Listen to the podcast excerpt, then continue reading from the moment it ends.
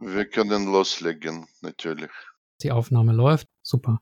Und das ist großartig in Schach als Sport, dass du eigentlich ganzes Leben kannst du dann in, in diesem Bereich bleiben und du kannst auch ganzes Leben spielen.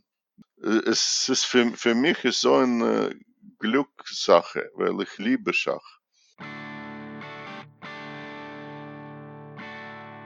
Hallo liebe Schachfreunde, mein Name ist Michael Busse und dies ist Schachgeflüster, der Schachpodcast.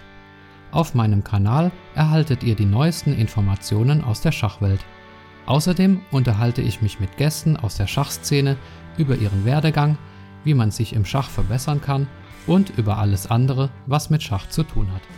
Viel Spaß mit der heutigen Folge.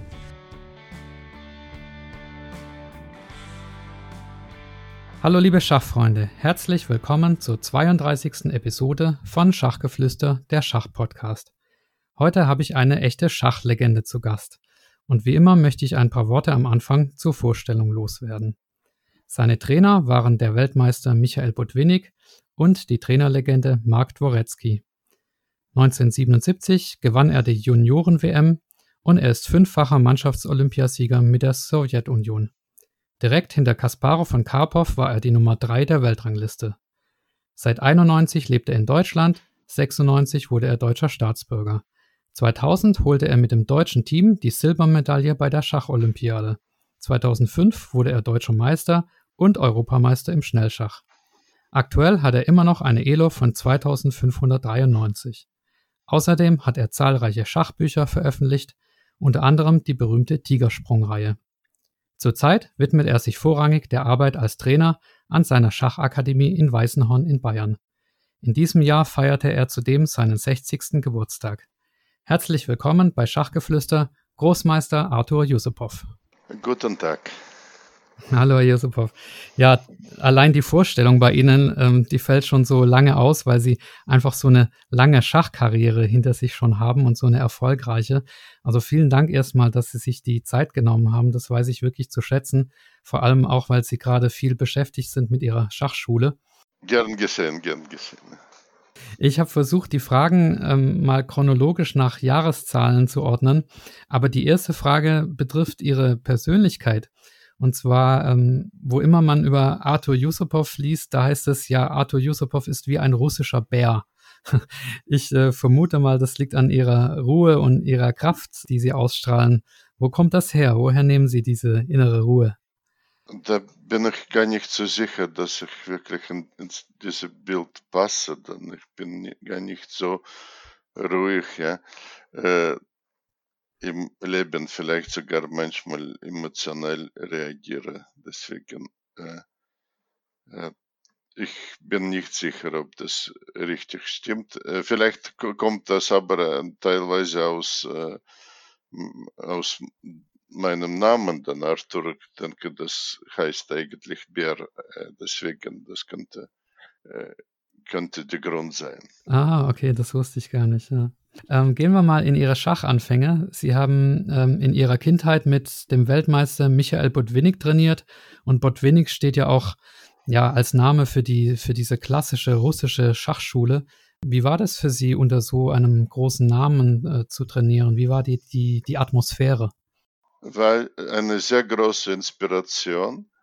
Äh, es war enorm interessant für mich, einfach so einen Spieler äh, Weltklasse-Spiele dann zu beobachten, wie er denkt. Und äh, ähm, dieser Kontakt war bestimmt sehr, sehr wertvoll, weil ich hatte auch im gewissen Sinne in Batwinik einen schachlichen Vorbild gefunden. Ich hatte auch seine Partien studiert und äh, sein Stil, Spielstil lag mir sehr nah. Ich denke aber nur mit Laufe der Zeit hatte ich dann verstanden, seine richtige Stärke äh, zu schätzen. Für mich, dieser Kontakt war, äh, wie, wiederhole mich ein bisschen, enorm wichtig. Ich war 14 Jahre und in Bad Schule äh, waren einige sehr, sehr interessante Spiele dabei. Und äh, die, wir wurden auch Freunde dann für Leben. Dann Lev Psyches, Sergei Dalmatov, aber auch etwas jüngere Gary Kasparov. Also man kann das vorstellen, dann interessante Schachatmosphäre bei äh, Lehrgängen.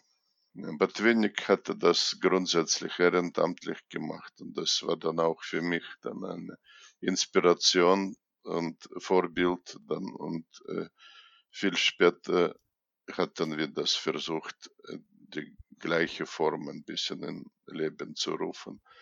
Äh, mit meinem Schachmentor und Schachlehrer Mark Dwarecki hatten wir auch eine Schule ge gemacht. Nach dieser Vorlage von Batwinik Schachschule. Hm, also ein, ein, großes Vorbild für Sie auch. Sie haben Gary Kasparov erwähnt. Ich habe gelesen, dass Sie mit zehn Jahren zum ersten Mal eine Blitzpartie gegen ihn gespielt haben und da war Kasparov sechs Jahre und danach haben Sie ja auch oft äh, die Wege gekreuzt, sich oft gesehen, haben auch gegen ihn eine Partie gewonnen oder mehrere vielleicht, ich weiß es nicht. Wie war Ihr, Ihr Verhältnis äh, zu Gary Kasparov? Der war ja auch schon oder ist eigentlich immer noch so ein ja sehr starker Charakter, sage ich mal.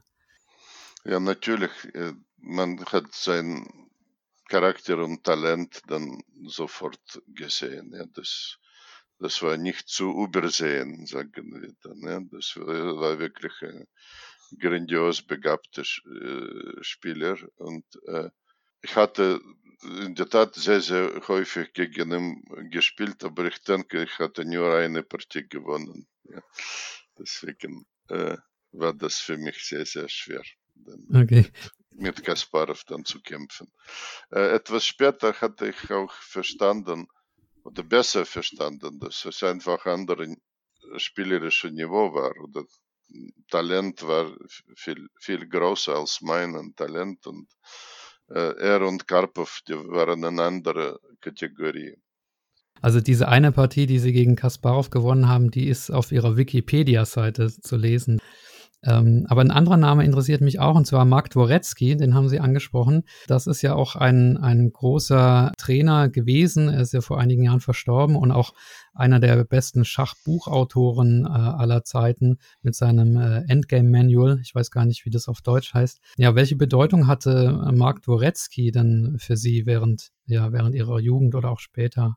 Der deutsche Titel ist äh, Endspieluniversität. Äh, ja, Mark, Mark hat äh, enorme Einfluss auf mich. Ja. Er, er war dann auch äh, in gewissem Sinne menschlich äh, Vorbild für mich. Als, ich hatte ihn als sehr junger Teenager kennengelernt ja, und wir, wir hatten dann Kontakt für alle diese Jahre. Dann.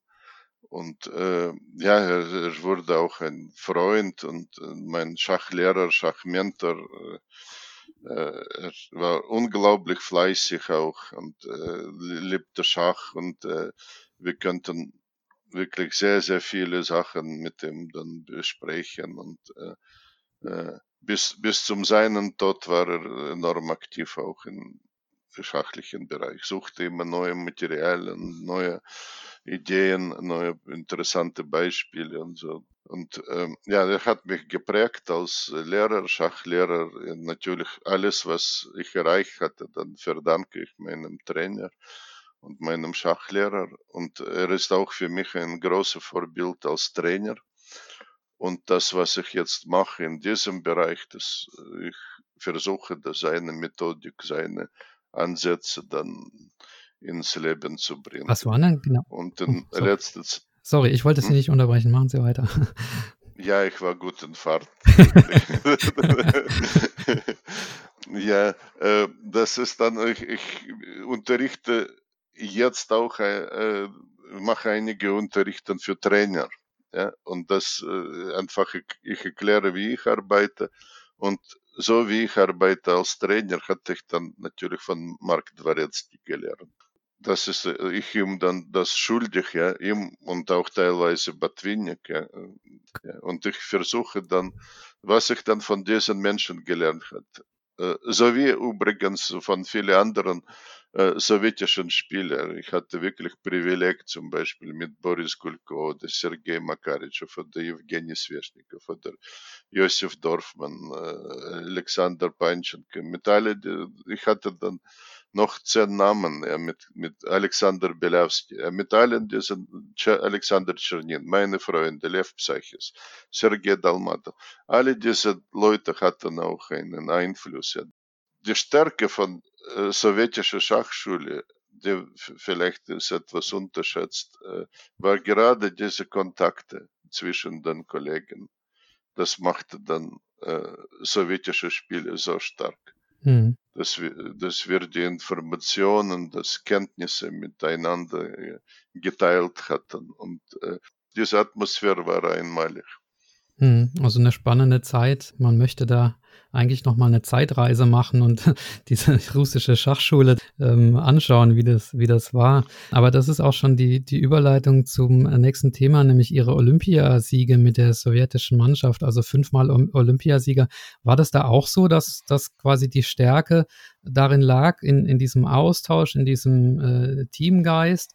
Oder ähm, war das ja mit Typen wie Kasparov, Karpov, Kortschneu, das waren ja alles auch ja äh, ganz individuelle Charaktere, die sich vielleicht auch gar nicht so richtig mochten.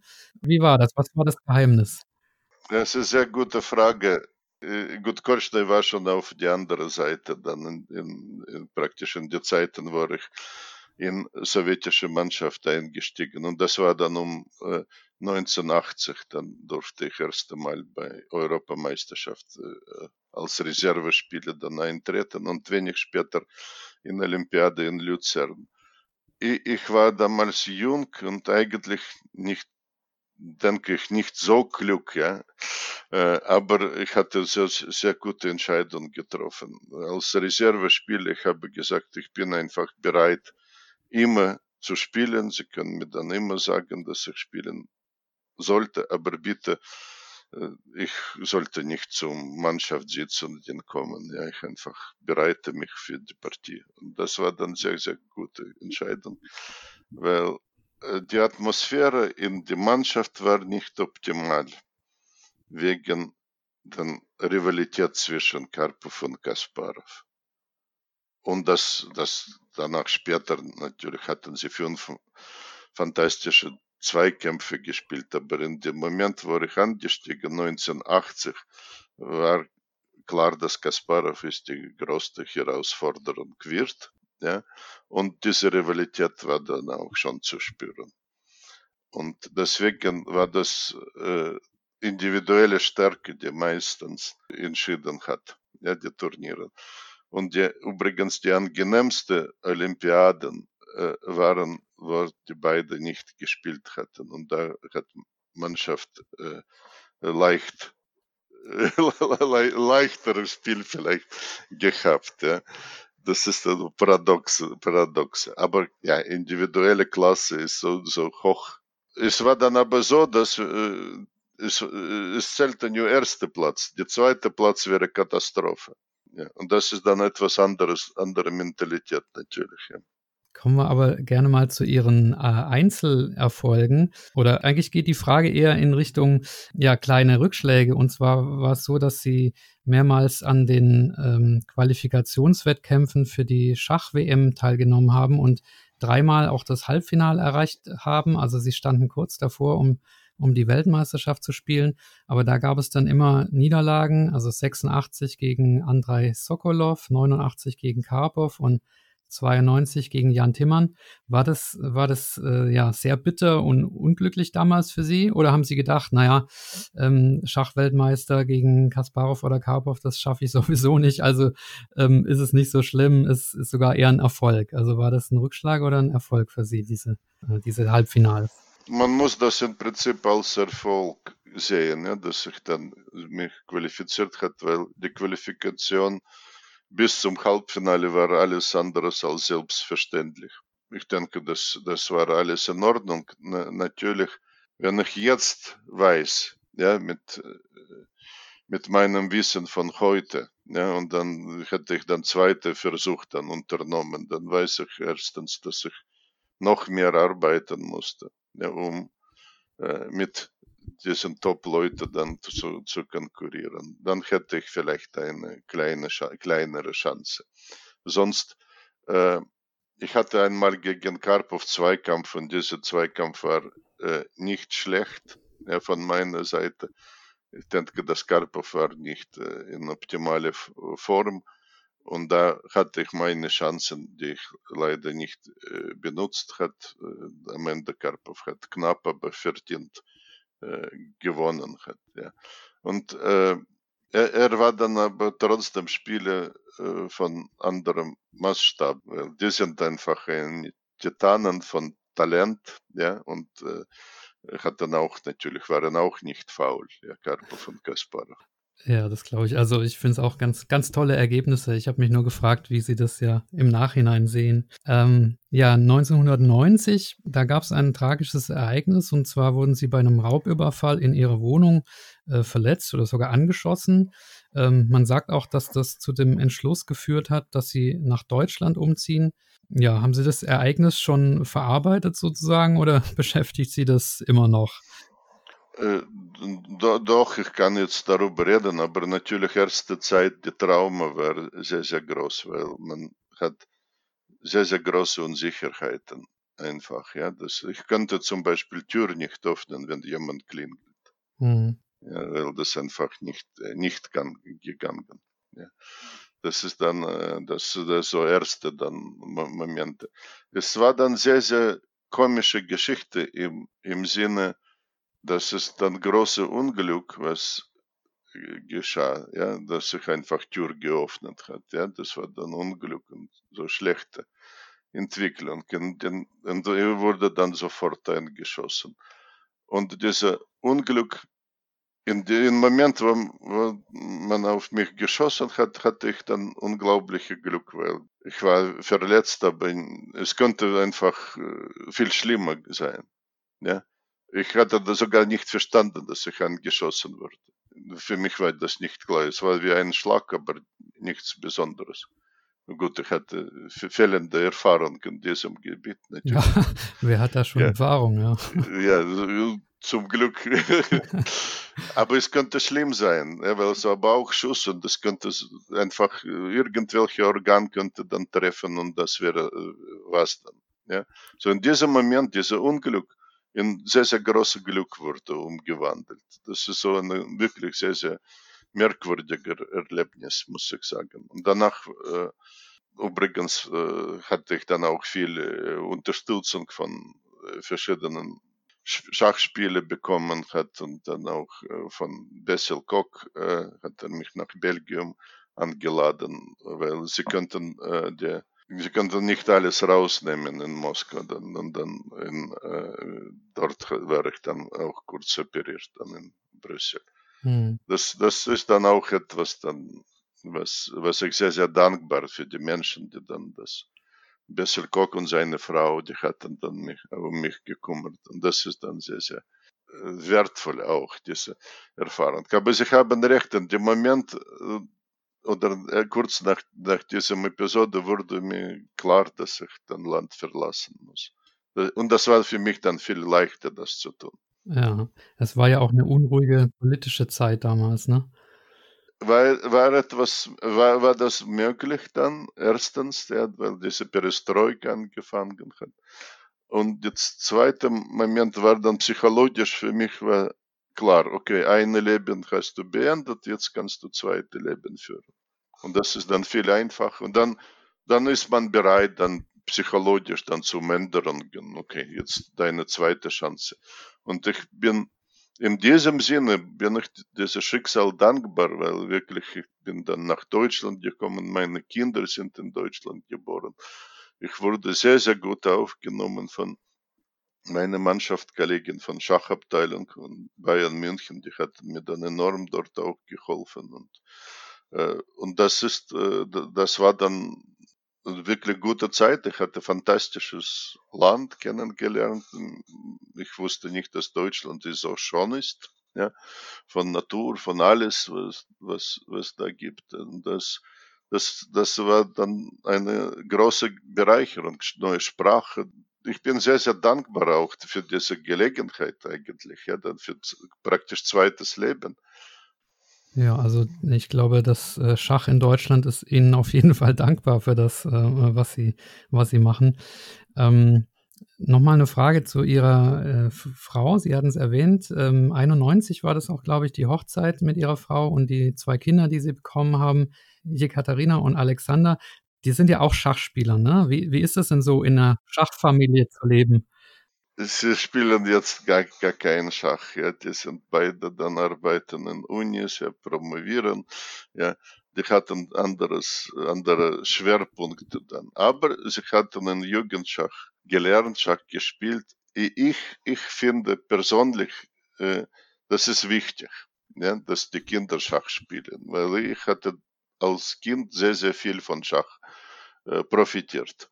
Ja, weil es gibt eine andere Einstellung äh, zum Lernen. Ja, man, ja. man lernt zu lernen. Das ist wahrscheinlich wichtigste, dann wichtigste Sache. Man lernt auch selbstständig Arbeit.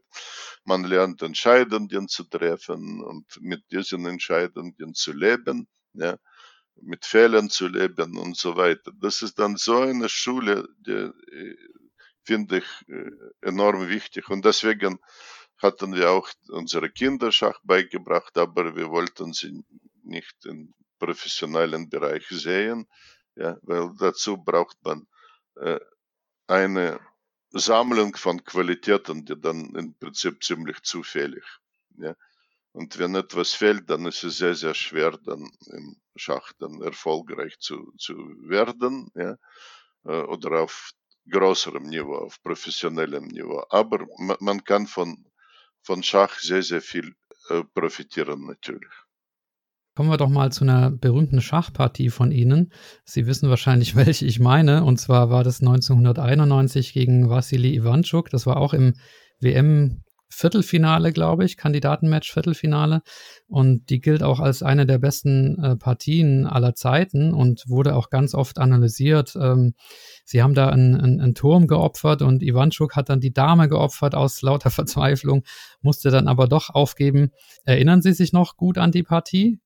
Ja, natürlich auch an, an die Umstände von diesem Zweikampf und das ist etwas, sage, sage ich, sehr, sehr unglücklich gelaufen für, für Vassili, der bessere Spieler war schon in diesem Moment. Ähm, aber es passierte ein paar Sachen. Es passierte folgendes, dass in dieser Zeit, wo wir Zweikampf gespielt hatten, es war ein Putsch in Moskau. Ich lebte schon in Deutschland. Der Zweikampf war in Brüssel von Bessel Koch organisiert äh, und zusammen mit anderen Kandidaten kämpfen. Dann, ja. Und äh, ich äh, war dann dort mit Mark Dwarecki und Zweikampf war sehr, sehr schwierig, weil Ivanchuk einfach sehr stark war. Ja, äh, er führte dann knapp. Äh, ich kämpfe so gut wie ich kann, ja, aber okay, das war dann so eine Situation. Und dann äh, am Ende des Kampfes, äh, was passierte dann? Es war dann dieser Putsch in Moskau gegen Gorbatschow. Und diese Umstände, die führten dazu, dass äh, für mich Match war dann nicht, äh, nicht so wichtig natürlich. Ja? Weil Leben und das ist, was passiert, dann ist wichtiger als Schach oder als jede Sportart, klar. Und äh, meine Vorbereitung für die letzten paar Partien war so zwischen BBC und CNN dann umzuschalten und dann zu sehen, was in Moskau dann läuft. Ja. Und dann kurz zum diesem Moment, äh, vor der letzten Runde, dann ich äh, hatte das ein Rückstand, ein Punkt, ich musste letzte Partie gewinnen. Und die Partie war schon sehr, sehr gut eigentlich. Aber kurz vor dieser Partie wurde klar, dass irgendwie das gut beendet wird oder relativ gut, weil es war, glaube ich, nur drei Menschen gestorben. Und für mich, die, meine Familie dann war natürlich auch in Deutschland, aber meine Eltern, meine Brüder, alle waren in Moskau. Ja. Für mich diese Situation in Moskau, wo dort die, die Panzer auf den Straßen stehen, ja, das mhm. ist dann war sehr, sehr äh, schlecht, ja. Ich weiß nicht, wie man das Gefühle beschreiben kann.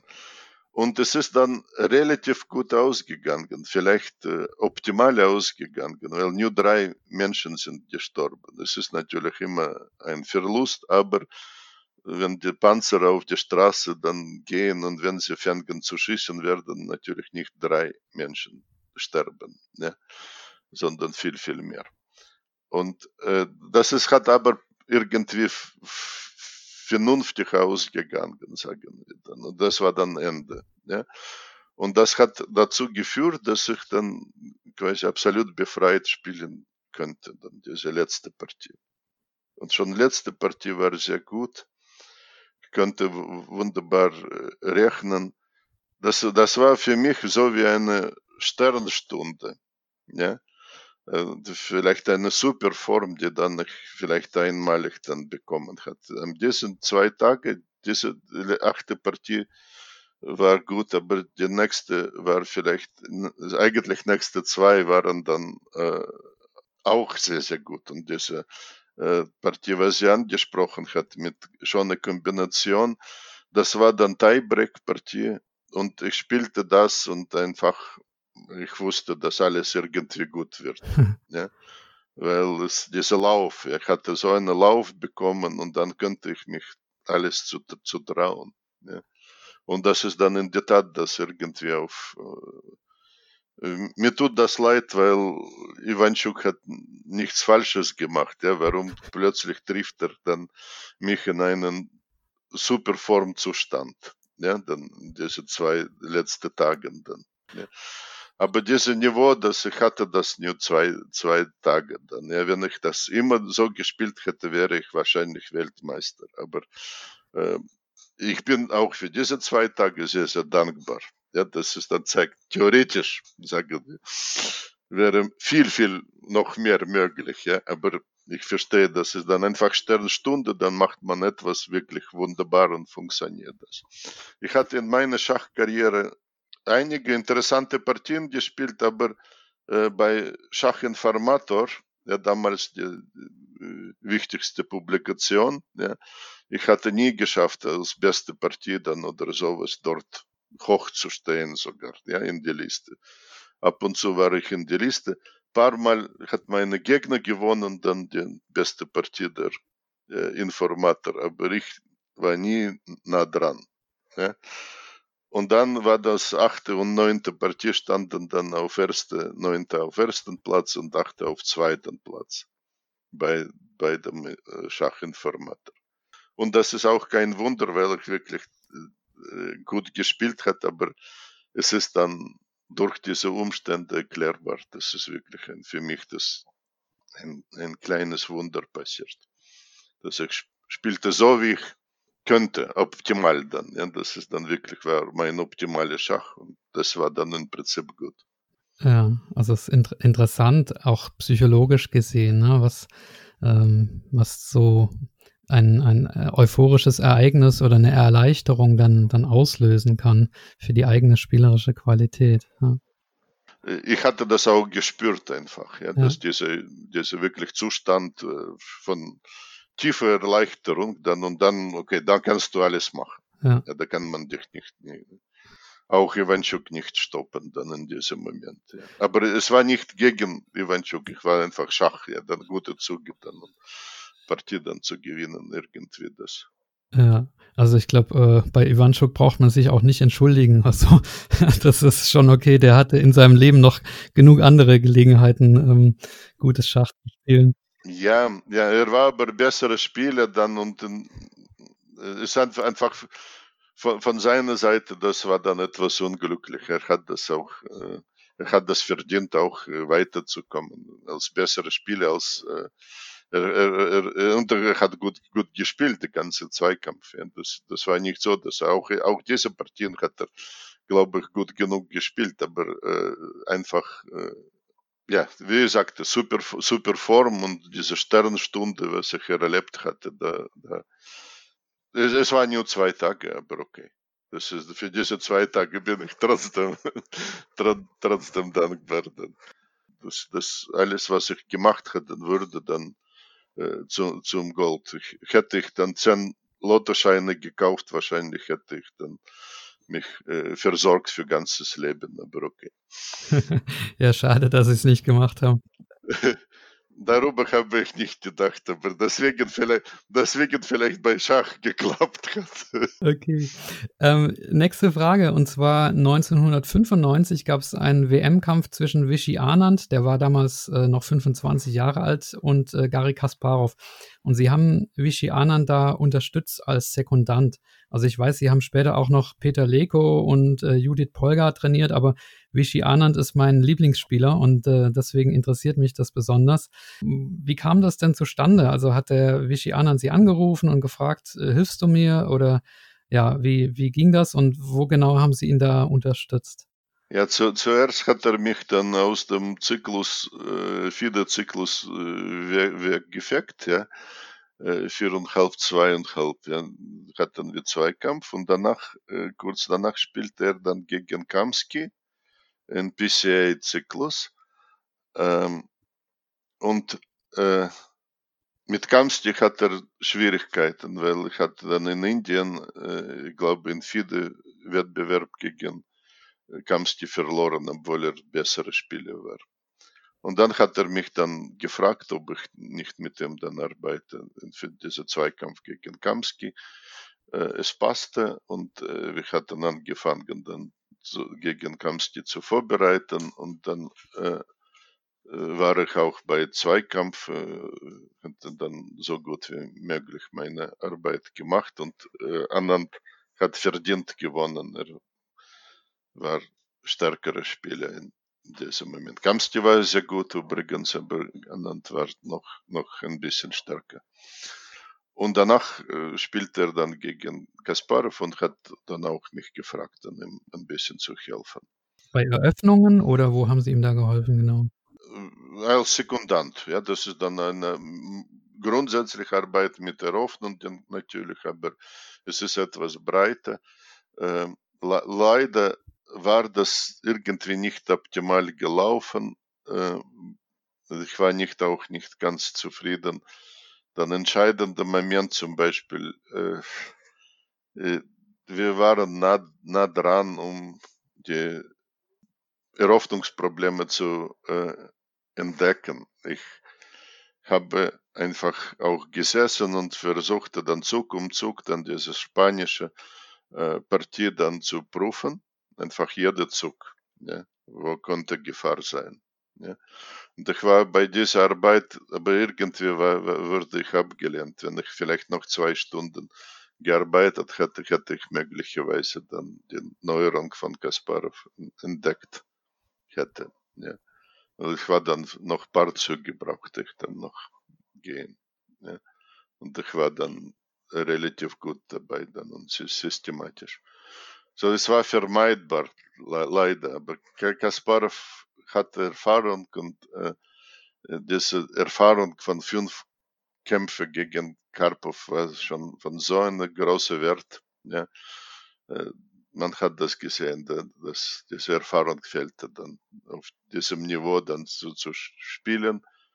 Er hat alles richtig gemacht und einige Sachen äh, hat er dann deutlich besser gemacht als wir. Und äh, äh, ja, das, das ist dann ein bisschen äh, schmerzlich, ja, dass, dass wir nicht ganz geschafft hatten. Ja, okay, man, man hatte auch, ich, ich mag äh, Wische sehr, er ist ein sehr, sehr netter Mensch und sehr, sehr, äh, eigentlich fantastischer Spieler.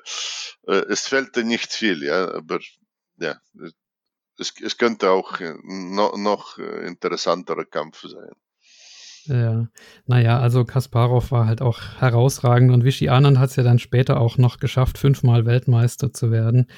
Natürlich, aber diese Erfahrung, was er bekommen hat, war dann von größerem Wert dabei, klar. Ja. Ähm, ja, wir müssen aus Zeitgründen ein paar, paar Dinge überspringen. Also 96 zum Beispiel haben sie die ähm, deutsche Staatsbürgerschaft angenommen und sind dann auch in der Bundesliga gewechselt. Also haben vier Jahre für Bayern München gespielt und seit 96 für Solingen. Und ähm, das nächste Thema, was ich aber ansprechen wollte, war die Gründung ihrer Schachakademie. Das war, glaube ich, auch 96 in, in äh, Weißenhorn in, in Bayern. Das bringt mich zu dem Themenblock äh, Arthur Yusupov als Trainer. Was ist denn so der, der Grundgedanke hinter Ihrer Schachakademie? Was, was ist Ihr Ziel, äh, was Sie da damit verfolgen? Ja, die, die, diese Entwicklung äh, irgendwie war ein logischer Schritt für mich. Ne? Auch wegen meiner schachlichen Ausbildung, dass ich mit Mark Dwarecki so viele Jahre dann äh, gearbeitet hatte. Ja, so ich hatte dann eine Vorstellung, ne? wie, wie sollte man trainieren und so weiter. Dann ziemlich ziemlich gute dabei. Ja. Das, dazu noch diese Erfahrung von russischer Schachschule, das ist dann auch von, von größerer, größerer Wert. Das war dann so ein Punkt. Der zweite Moment, und das, das muss man auch vorstellen, das ist ein, etwas anderes natürlich. Ja. Einstellung muss man ändern. Und das könnte ich machen. Ich denke, dass nicht alle äh, Spieler können diese Anstellung verkörpern. Ja, aber für mich war das wahrscheinlich wiederum wegen meiner Erfahrung war das leichter zu tun, weil als Spieler bist du sehr egoistisch. Ja, und du musst das auch egoistisch sein, weil du willst selber besser werden. Ja, und das ist dann Haupt, mhm. Haupteinstellung dann, ja, als Spieler dann, ja, du versuchst dann sich zu verbessern. Das, was eigentlich egoistische dann Einstellung. Ja. Und deswegen oft wirken dann die Top-Spieler zum Beispiel etwas arroganter, als sie sind dann. Ja. Das ist einfach auch beruflich bedingt, mhm. dass die müssen dann über sich denken, ja, um besser zu werden. Denn das, äh, als Trainer, du bist dann Gegenteil. Du willst, dass jemand an anderen besser wird. Ja. Und das ist dann äh, etwas andere Mentalität. Ja. Deswegen, äh, diese Umstellung ist schwierig dann für viele Spiele. Für mich war das leichter, wegen dieser Vorbilder, das ich hatte, dann auch, auch, das ist ein Grund und dann vielleicht, vielleicht Charakterzüge, weiß ich nicht. Ja, und dann äh, in diesem Moment war ich noch äh, eine Top-Spieler, aber irgendwie ich habe gesehen, was kommt. Ja, da, da kommen äh, Kamski, da kommt Anand, da kommt äh, Kramnik, da kommt Ivanchuk. Ich habe gesehen, dass ich einfach gegen diese Leute wenig Chancen habe, langfristig. Mhm. Und kurzfristig, um gegen sie dann zu bestehen, muss ich dann vielleicht doppelt so viel Zeit investieren als vorher. Ja, weil es ist wirklich Top-Talente dann gekommen sind. Ja. Es ist nicht nur Karpov und Kasparov, dann, die dann noch aktiv waren, dann, sondern diese Leute dann. Ja. Äh, und da, da irgendwie fehlt dann mir Kraft oder Motivation, dann das noch, noch dann zu tun. Ich hatte dann, in, ah, in diesem Moment hatte ich natürlich auch Kampf, sagen wir, Kampf gegen diese Konkurrenz, jüngere Konkurrenz verloren schon. Ja? Wenn du nicht Motivation hast, dann hast du auch keine Chance. Ja, ja gut, ich meine, ähm, sie waren ja auch lange Zeit äh, guter Spieler und irgendwann muss man sich dann auch was, was anderes suchen. Man könnte das denken, aber es gibt auch andere Beispiele, wie Korschne zum Beispiel. Ja, ja stimmt. Ja. Der ist dann für mich überhaupt Korschner ist der Spieler der Jahrtausend, aber das ist dann ein bisschen andere Geschichte. Aber da musst du diese innere Motivation haben und, und sie dann finden. Ja.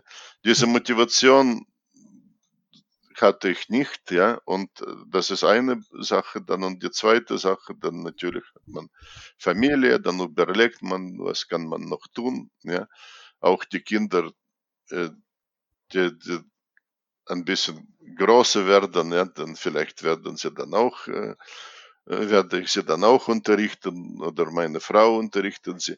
So, das war dann für uns irgendwie dann logische Gedanke, das zu tun. Und ich bin sehr, sehr glücklich darauf. Wir haben dann unsere Akademie gegründet und ich hatte angefangen, äh, Unterrichte dann zu geben. Und man muss dann so in Wasser springen. Mein Deutsch war nicht äh, so gut, ja. Es ist nicht, äh, nicht so gut jetzt auch, ja, aber äh, trotzdem nicht vergleichbar, was dann vor äh, diesen Jahren, ja, das, weil es war noch für mich dann zu früh, ja. Aber trotzdem, mein Schach war sehr gut, ja, dann, oder mein Schachverständnis. Und da hatten Leute mich verstanden. Ja. Weil Schach war meine Sprache dann, ja. Und irgendwie auch mein Deutsch wurde dann irgendwie akzeptiert.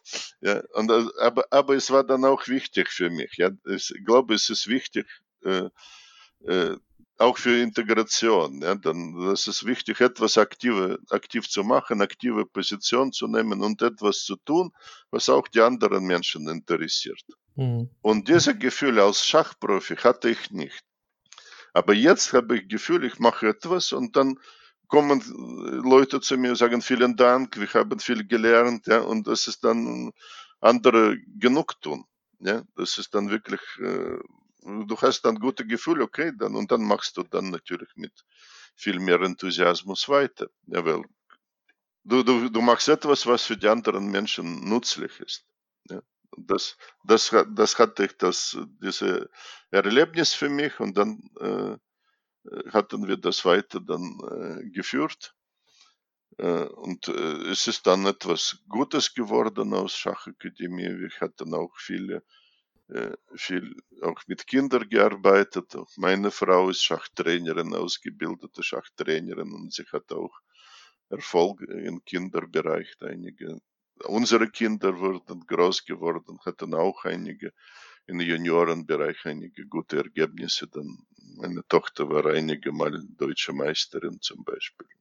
Ja, das ist dann äh, an ein bisschen ein anderes, anderes Leben und dann ab gewissem Moment hatte ich auch angefangen, Schachbücher zu schreiben. Ähm, ja, das, das irgendwie alles kam dann so als logische dann Schritte, dann logische Entwicklung. Und das ist großartig in Schach als Sport, dass du eigentlich ganzes Leben kannst du dann in diesem Bereich bleiben und du kannst auch ganzes Leben spielen. Ja?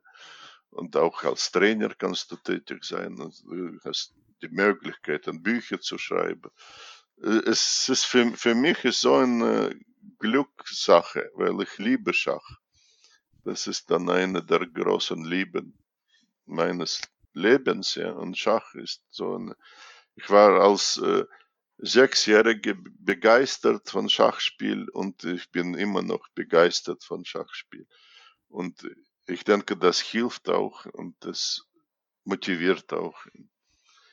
Und diese, diese Begeisterung und Kenntnisse und äh, alle anderen Sachen will ich dann weitergeben. Ja, schön. Ähm, Stichwort Schachbücher. Ähm, 2007 war das, glaube ich, da haben sie äh, diese berühmte Tigersprung-Reihe angefangen. Ähm, insgesamt sind es, äh, glaube ich, zehn Bücher, die, die den Leser in drei Stufen auf Level ähm, 1500, 1800 beziehungsweise 2100 äh, DWZ bringen sollen.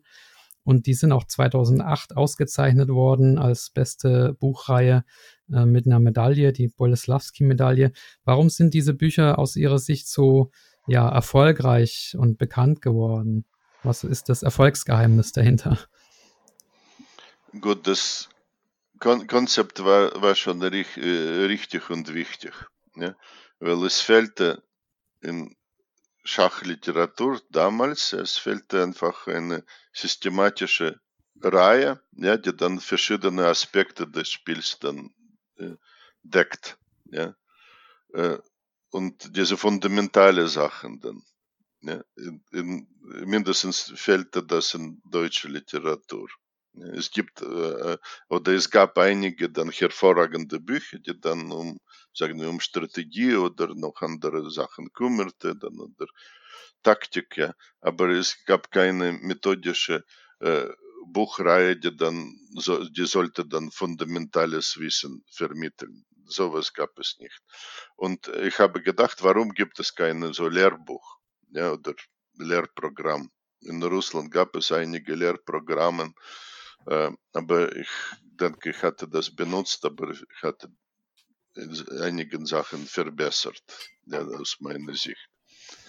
Ähm, ich dachte, dass es eigentlich sollte eine Aufgabe von Schachverband sein, so ein Programm zu herstellen. Sie haben auch dazu auch Ressourcen, aber offensichtlich keine Lust, sowas zu machen. Ja. Und ich habe gewartet, ich hatte geguckt, meine Kinder sind dann größer geworden. So, ich brauche für sie dann auch Materialien, ja, und das hatte ich dann angefangen zuerst als, als Kurse an, anzubieten, Fernkurse, und die hat dann gut gelaufen, und aus diesen Fernkursen hatte ich dann später dann die Bücher gemacht. Ja, es war dann ich war nicht optimaler Autor, aber es einfach fehlte dann, ja, diese fundamentale Kurse dann, wie Lehrbuch, ja, wie in der Schule, dann erste Klasse, zweite Klasse, dritte Klasse, mit Aufgabe. Sowas fehlte dann einfach in, auf den Markt und das, diese Lücke wollte ich schließen. In erster Linie dann zuerst für meine Kinder, oder, aber danach wurde dann etwas größere Projekt. Ich wurde dann ein bisschen von Seite von Chess Tigers und Hans Walter Schmidt äh, animiert dazu, dann auch dann das zu machen. Weil ich wusste, das ist ein sehr, sehr großes Projekt. Und eigentlich bin ich vielleicht nicht optimale Person, dann das zu schreiben, ja, weil man, manchmal könnte ich nicht Schwierigkeiten der Aufgaben richtig einzuschätzen. Ja. Aber okay, ich hatte gewisse Feedbacks bekommen, so es wurde etwas besser und besser und dieses Projekt immer noch lebt, weil ich korrigiere noch viele, viele Sachen in die äh, älteren Versionen und dann äh, kommen dann bessere Versionen dann auf den Markt. Äh, ich habe das auch gelernt, dass es gibt keinen Sinn, dann zu jammern und sagen, warum gibt es sowas nicht, dann musst du dann selber versuchen, das zu tun. Ja, wie bei meinem Podcast, den mache ich ja auch, weil es sowas noch nicht gab. Genau, das ist dann Motivation, okay, dann, dann machen wir das. Ja? Das, selbst machen, Selbsthilfe, dann ist das das, das Beste. Genau. Ähm, noch eine Frage zum, zur Arbeit mit Kindern. Und zwar 2018 haben Sie eine neue Firma oder zusätzliche Firma gegründet, nämlich die Yusupov Schachschule G GmbH. Und da haben Sie auch so eine schöne Vision. Das habe ich auf der Homepage gelesen. Und zwar, wir bilden Schachgroßmeister von morgen aus. Und ich glaube, es gibt auch zusammen mit dem Deutschen Schachbund und der Deutschen Schachjugend so ein ähm, Projekt. Ähm, können Sie das Projekt mal beschreiben, ähm, was Sie da machen? Ja, wir, wir, wir, die Idee war, äh, im Prinzip beenden wir das jetzt, ja, das, dieses Projekt. Ich glaube, es war dann nicht schlecht gelaufen, aber Schachschule bleibt, ja. Äh, GmbH ist eigentlich, wurde gegründet, weil es ist passende Form für dieses Projekt. Wir investieren viel äh, Zeit und eigene Geld dann in diese Förderung. Ja. Das ist dann ist keine kommerzielle dann Struktur oder man, man manchmal versteht das nicht ganz, ja, aber äh, GmbH ist, äh, gibt das Mö Möglichkeiten für uns dann etwas besser dann zu äh, arbeiten und mehr äh, gezielter dann in, in die Sache zu investieren. Traum war dann ja die Kinder ziemlich früh dann zu nehmen und früh zu entwickeln. Ja, wir suchen dann natürlich neue dann Supertalente so wie dann Vincent Keimer zum Beispiel. Ja? Äh, wäre gut, dann sowas zu finden, aber wahrscheinlich müssen wir ein bisschen gedulden, dann, bis dann zweite Keimer dann kommt. Ja? Mhm. Ich habe schon einen, ein super Talent ist das auch schon gut. Äh, ja, deswegen, wir suchen dann, wir wollen dann die Kinder, ambitionierte Kinder eigentlich die Chance geben, dann sich schneller zu entwickeln und vielleicht bei Junioren-Weltmeisterschaften dann oder Europameisterschaften dann zu spielen und vielleicht für Deutschland etwas zu gewinnen. Die Konkurrenz ist so groß, Niveau in einigen Ländern ist so hoch, ja, wie nennt man Russland oder jetzt Indien, ja. Es ist sehr, sehr schwer, dann wirklich konkurrenzfähig zu sein, ja im Prinzip, wir, wir sehen äh, uns das dass diese Chancen auf Erfolg sind sehr, sehr gering. Aber gerade das macht das Projekt für uns interessant oder macht das Projekt für uns interessant. Äh, fast Hoffnungslosigkeit, ja, dass, dass wir sehr, sehr wenig Chancen haben, wirklich jetzt ein äh, Talent zu finden oder Talent dann zu, auf dieses Niveau dann zu bringen. Sehr, sehr viele Sachen anderes. Aber wir versuchen das. Ja. Vielleicht werden wir nicht ganz erfolgreich sein, das spielt auch keine so dramatische Rolle. Ja. Wenn, wenn wir dann, sagen wir, nicht Großmeister bekommen, aber einige internationale Meister, ist auch nicht schlecht. Ja. Und wir haben in, im Moment schon vier Kinder vorbereitet, die dann jetzt auf, in deutsche Kader aufgenommen sind. Dann so, so schlecht sind wir nicht. Dieser äh, Bereich U8, U10, ja, wo wir dann aktiv geworden. Wir könnten so vier Kinder dann weiter helfen, ja, diesen Sprung ins deutsche Kader zu schaffen. Und so vielleicht. Wir arbeiten dann in diesem Sinne ein bisschen für Zukunft von deutschen Schach, ja, versuchen dann Sachen dann zu unterstützen. Ich denke, dass auch, wir, wir hatten auch ein Turnier, äh, U8 Turnier, Tigersprung-Turnier gemacht. Äh, zweimal in diesem Jahr könnten wir leider nicht durchführen wegen Corona. Äh, so diese Sachen äh, werden wir auch weitermachen trotzdem, ja, dann, äh, und versuchen dann gute Kinder zu finden, ambitionierte Eltern zu finden, die dann Kinder unterstützen und die dann qualitative Training anzubieten. Äh, ich hatte diese Inspiration von Batwinik, von Batwinik Schule, der hat auch mit uns äh, etwas äh, Älteren gearbeitet hat, aber er hat einfach viel gemacht, einfach weil er wollte, dass seine Kenntnisse dann teilen. Und das ist für mich Inspiration. Ich mache das ohne äh, Geld zu bekommen. Das ist dann mein Beitrag und das, was ich gesprochen hat früher, was für mich ist wichtig, etwas zurückzugeben, was ich bekommen hat, auch in dieser Unterstützung, enorme Unterstützung in Deutschland, was ich dann bekommen hat. Das will ich auch ein bisschen dann äh, meine Dankbarkeit zeigen, mindestens mit diesem, mit dieser äh, Organisation, mit Kinderschachschule. Hm. Vincent Keimer haben Sie vorher angesprochen, den haben Sie ja auch eine Zeit lang trainiert. Ne? Was, was ähm, trauen Sie in, ihm denn zu oder woran konnten Sie auch mit ihm vielleicht zusammenarbeiten? Gut, er ist ein sehr, sehr großes Schachtalent. Ja. Das äh, kann man praktisch sofort erkennen an seiner Spielstärke, dass er dann viel stärker als vergleichbare dann Junioren dann, ja, in eine der stärksten Junioren in, in, in der Welt. Ja.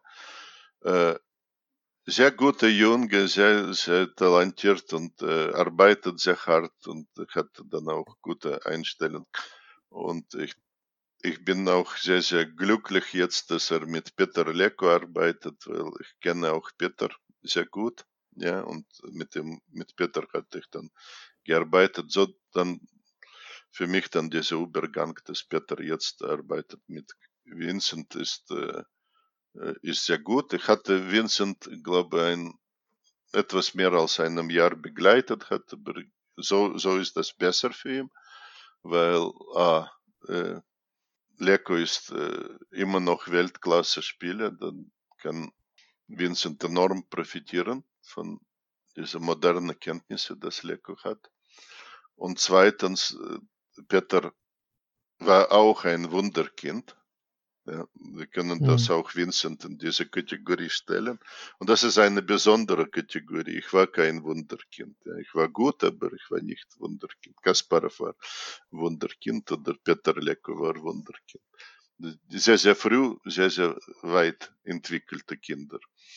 Und das ist eine Besonderheit und die, dann kann das viel, viel besser nachvollziehen, die Probleme, die dann äh, die Situation und ja, ich wünsche die beiden dann viel, viel Erfolg. Ich denke, das ist dann, die müssen äh, weiterarbeiten und das ist dann die gute Chance dann für, für Vincent sich dann weiter, weiterzuentwickeln.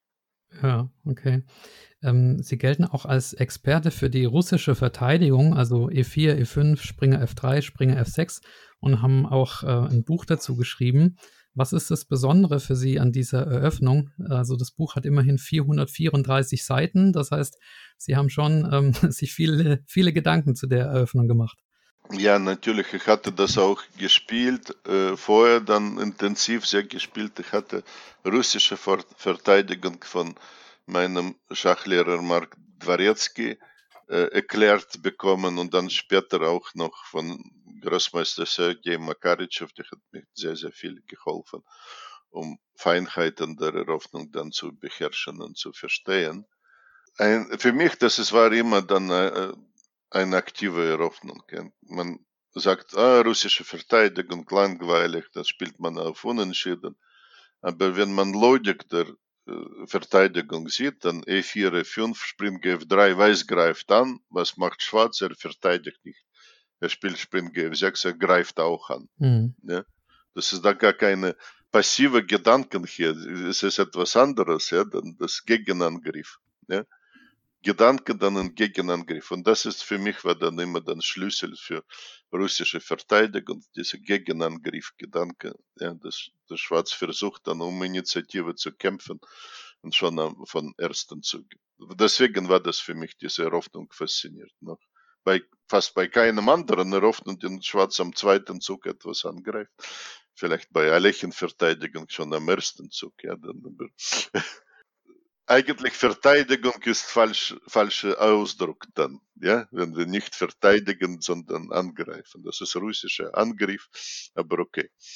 Russischer Gegenangriff. Ja. Gegenangriff wahrscheinlich am besten passt. Okay, ja. Noch eine Frage zu Olympia. Und zwar, Sie haben ja nicht nur mit der russischen Mannschaft gespielt, sondern auch mit der deutschen ähm, fünfmal. Und 2000 gab es da auch so den zweiten Platz, der war ganz sensationell. Aber zwischendurch gab es eine Unterbrechung. Ähm, da haben sie ihren Rücktritt mal erklärt, weil die FIDE Dopingproben einführen wollte. Wie, wie war das genau? Was wurde da getestet und was hat sie da so dran geärgert damals? Können Sie das noch beschreiben? Ja, das, das war dann einfach dumme Regelung. Das war nicht äh, Dopingproben, was Problem war, sondern äh, die hatten auch Koffein in Dopingliste gestellt. Und wenn ich dann zwei, zwei Kaffeetassen trinke, dann kann ich äh, schon, dann bin ich schon gedopt, was ist natürlich totaler Unfug. Aber so war das dann damals, ja. Ich, ich denke, äh, Grundgedanke, dann teile ich absolut, ja klar, dass, dass äh, äh, man sollte diese verbotene äh, Sachen dann nicht benutzen, das ist eins, und man sollte nicht äh, Sportler animieren, etwas äh, zu nehmen, was vielleicht sie dann schadet. Ja? Und äh, dass diese Anti-Doping-Sachen unterstütze ich grundsätzlich. Nur im Schach machen sie sehr, sehr wenig Sinn. Weil aus meiner Erfahrung leider weiß ich, dass zehn Tassen Kaffee werden mir nicht helfen, Kasparov zu schlagen. Ja okay. Wenn Sie eine Partie mit einem beliebigen Spieler Ihrer Wahl spielen könnten, also auch per Zeitreise gegen einen historischen Spieler und an einem beliebigen Ort der Welt, mit wem und an welchem Ort würde, würden Sie gerne spielen? Uh, an welchem Ort? Gut, das ist wahrscheinlich für Schachpartien nicht ganz so relevant, ja.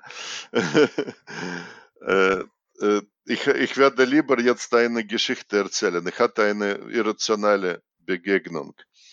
Ich spielte eine Partie gegen Jesus Nageiras, Großmeister aus Kuba, sehr netter Spieler. Und er spielte weiß und äh, ich dachte, ich muss ihn unter Druck setzen. Ich hatte holländische Verteidigung gewählt, aggressiv gespielt. Und ich, Jesus, er spielte einfach. Er macht so, Nageres macht einige sehr einfache Züge, aber ich spürte irgendwie großen Druck. Er spielte, das, das ist schwer. Ja, er macht jetzt toll. Ja, ich, hab, ich konnte das nicht erklären, ja, aber es war stark, einfach, aber sehr stark, was er gemacht hat. Und dann hatte ich ihm nach der Partie gesagt, du weißt, du hast, die wurde unentschieden, die Partie, ich konnte dann irgendwo ausgleichen, sogar kleine Vorteile bekommen. Aber Konzept, dann Eröffnung Konzept war, war sehr beeindruckend für mich und ich hatte ihm gesagt, ja, du hast heute so stark gespielt, so einfach, aber stark.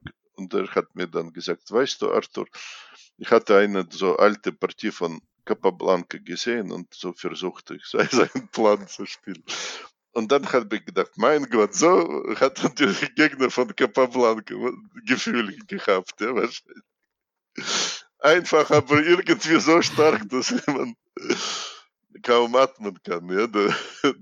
Das, aber das ist, wahrscheinlich hätte ich dann Capablanca gewählt, wegen dieser Erfahrung dann. Ja, vorgewiesen, dass er wirklich so fantastisch, fantastischer Eindruck hinterlässt. Ja. Ja, sehr schön. Und äh, letzte Frage, ähm, das Schach hat sich ja viel verändert, auch gerade durch Corona in den letzten Monaten. Ähm, sind Sie auch eigentlich einer, der, der dann das alles mitmacht? Also spielen Sie auch online, unterrichten Sie auch online? Ähm, oder ist das alles überhaupt nicht mehr Ihre Welt sozusagen? Wir, wir sind dann durch Corona ja, mit meiner Schachschule und Schachakademie, wir sind dann in 21. Jahrhundert katapultiert werden. Ja? Weil das so viel online passiert. Ich spiele selber aber nicht online, weil ich hatte, ich, ich halte nicht so viel davon. Ja. Mich fehlt dann eigentlich mein Gegner. Ja. Dann ich dann sehe, dann ist es nicht das gleiche Gefühl für mich. Ja. Äh, und das zweite Problem ist, dass oft äh, leider nicht ganz fair äh, gespielt wird on, online. Das habe ich dann mhm in meiner kurzen Online-Phase leider zu, zu häufig erlebt und dann aufgehört, online zu spielen.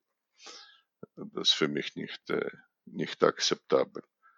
Äh, aber diese Corona-Zeiten natürlich stellen total neue Herausforderungen. Äh, ich vermisse dann aber sch schrecklich dann diese Turnieratmosphäre und normale Turniere, dass wir wirklich Leute normal gegeneinander spielen können.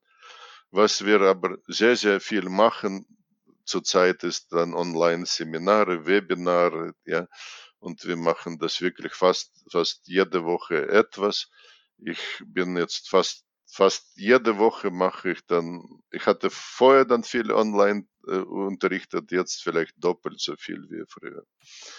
Plötzlich öffnet andere Möglichkeiten, weil bei Live-Seminar dann, du, du hast vielleicht 20 Teilnehmer, vielleicht etwas mehr, ja, vielleicht Maximum 40 Teilnehmer, ja. Aber bei online, man kann viel, viel mehr, dann bis 100 kann man haben, oder vielleicht sogar noch mehr. Ja. Das ist dann äh, andere Möglichkeiten, ja, dann für äh, Unterrichten.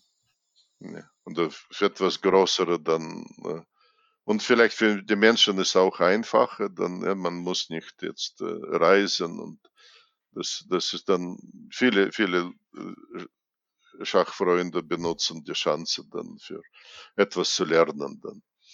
Ja, also da an die, an die Zuhörer kann ich noch den Tipp geben. Es gibt auf YouTube einen Kanal, der heißt Arthur Yusupov und da gibt es so ein kleines Demo-Webinar. Da kann man sich das mal anschauen, wie so ein Webinar läuft. Und äh, unter der Homepage äh, yusupov.de kann man dann schauen, was es für Webinare gibt. Also falls ihr euch mal unterrichten lassen wollt von Arthur Yusupov in so einem Webinar oder auch von den Mitarbeitern von ihm, dann äh, schaut da auch auf jeden Fall vorbei. Viel, viel, vielen Dank, Michael. Ich wollte sagen, das YouTube-Kanal, das stellen wir ab und zu dort auch äh, einfach äh, freie Video, dann kann man auch etwas noch angucken. Ja, sehr schön. Also ich könnte Sie noch ewig weiter interviewen, aber die Zeit ist leider schon am Ende. Deswegen bleibt mir nur Danke zu sagen für die Zeit und die Antworten. Und ja, es hat mir sehr viel Freude gemacht und man spürt es bei Ihnen, dass Sie immer wieder sagen, Sie wollen etwas zurückgeben. Und äh, äh, ich glaube, ich kann, kann sagen, dass das jetzt schon gelungen ist, dass Sie dem deutschen Schach äh, unglaublich viel gegeben haben und hat mir wirklich Spaß gemacht und ich hoffe euch, äh, liebe Hörer, auch. Vielen, vielen Dank für nette Worte und vielleicht äh, irgendwann dann in, in, zehn Jahren können wir vielleicht noch weiter nochmal reden. Ja. Gerne, das ist, das ist ein, ein Deal. Also in zehn Jahren melde ich mich auf jeden Fall nochmal. da hoffe ich, dass ich dann wirklich geschafft hat und dann etwas, etwas äh, zurückzugeben. Also das haben sie jetzt schon, da bin ich mir ganz sicher. Die Bilanz ist auf jeden Fall positiv. Und ich glaube auch, dass das deutsche Schach vielleicht sogar noch viel mehr ja, hätte machen können und viel mehr hätte einsetzen müssen. Ähm, aber ja, wir, wir, arbeiten daran. Ich bin sicher, dass es, wir haben hoffentlich noch Zeit und da vielleicht noch ein paar positive Sachen auf die Beine zu stellen. Ja, dann, das ist doch mal ein schönes Abschlusswort. Dann, ja, in diesem Sinne, vielen Dank und alles Gute, beste Gesundheit und Dankeschön, Großmeister Arthur Jusupow. Vielen Dank.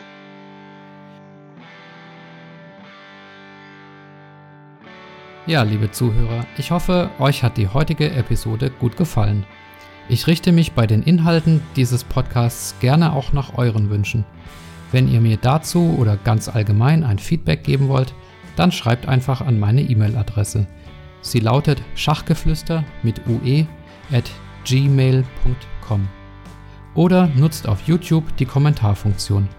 Vergesst auch nicht auf YouTube den Kanal zu abonnieren, damit ihr informiert werdet, wenn eine neue Episode hochgeladen wird. Alle Spotify-Hörer haben die Möglichkeit, dem Podcast zu folgen. Falls ihr mich auf Apple Podcast hört, gebt mir bitte eine Bewertung All das hilft, um den Kanal populärer zu machen. Wer meinen Podcast finanziell unterstützen möchte, kann das ab sofort auch gerne tun, und zwar über eine Spende auf www.patreon.com, geschrieben Patreon.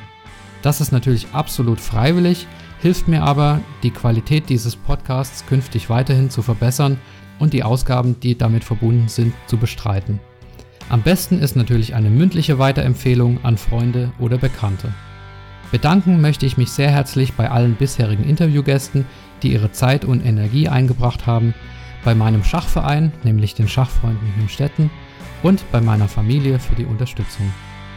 Bis zur nächsten Folge, bleibt gesund und ich wünsche euch allzeit Gutstellung. Viele Grüße, euer Michael.